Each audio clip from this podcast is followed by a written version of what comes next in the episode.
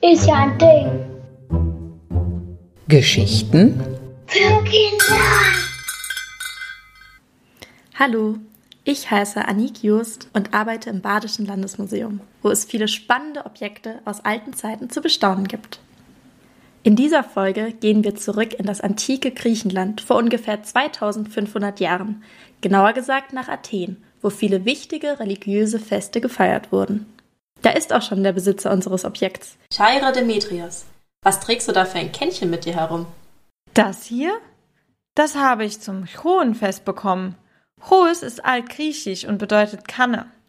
Das Kännchen stellt mich und meinen Hund dar. Der wurde mir nämlich zum Kronfest als Spieltier geschenkt. Du musst etwas genauer schauen, denn leider ist die Kanne schon stark abgenutzt. Wir sind die weißen Figuren. Mein Hund springt auf der Liege umher und ich stehe neben ihm.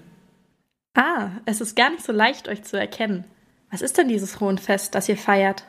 Das Hohenfest gehört zu den Antesteria. Das ist ein dreitägiges Fest, das den Frühling bei uns einläutet. Es ist nach dem Monat Antesterion benannt, der ungefähr zu der gleichen Zeit ist wie die Monate, die ihr Februar und März nennt. Jeder darf mitmachen. Bürger, Frauen, Kinder und sogar Sklaven. Für uns Kinder ist der zweite Tag ein ganz besonderer Feiertag.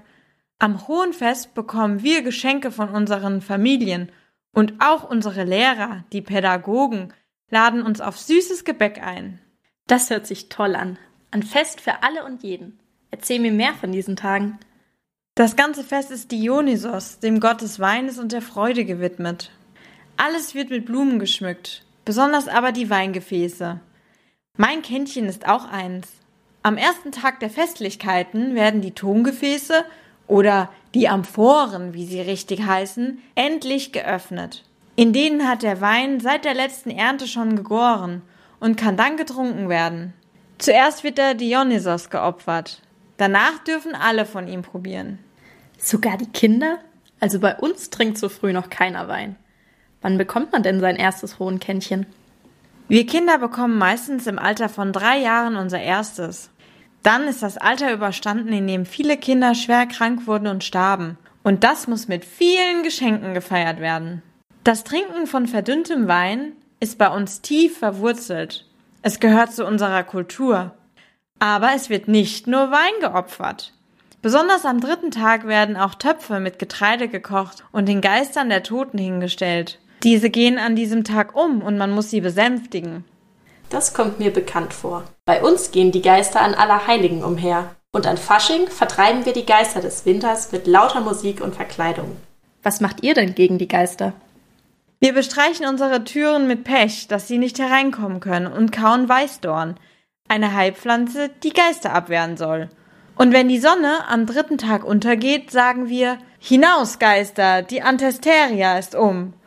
Dann müssen sie wieder gehen und kommen erst im nächsten Jahr wieder. Schön, dass die Geister sich auch daran halten. Kannst du mir sagen, wo sich die ZuhörerInnen dein Kännchen aus der Nähe anschauen können? Klar, du kannst es in der Sammlung zur griechischen Antike im Badischen Landesmuseum finden. Dort stehen auch noch ein paar andere Hohenkännchen. Jetzt muss ich aber weiter. Mein Unterricht beginnt bald. Dann bedanke ich mich bei dir, Demetrios, für diesen tollen Einblick in euer Frühlingsfest. Und an unsere ZuhörerInnen. Ich hoffe, es hat euch genauso gefallen wie mir und ihr kommt das Museum bald besuchen, um dieses und mehr interessante Objekte zu entdecken.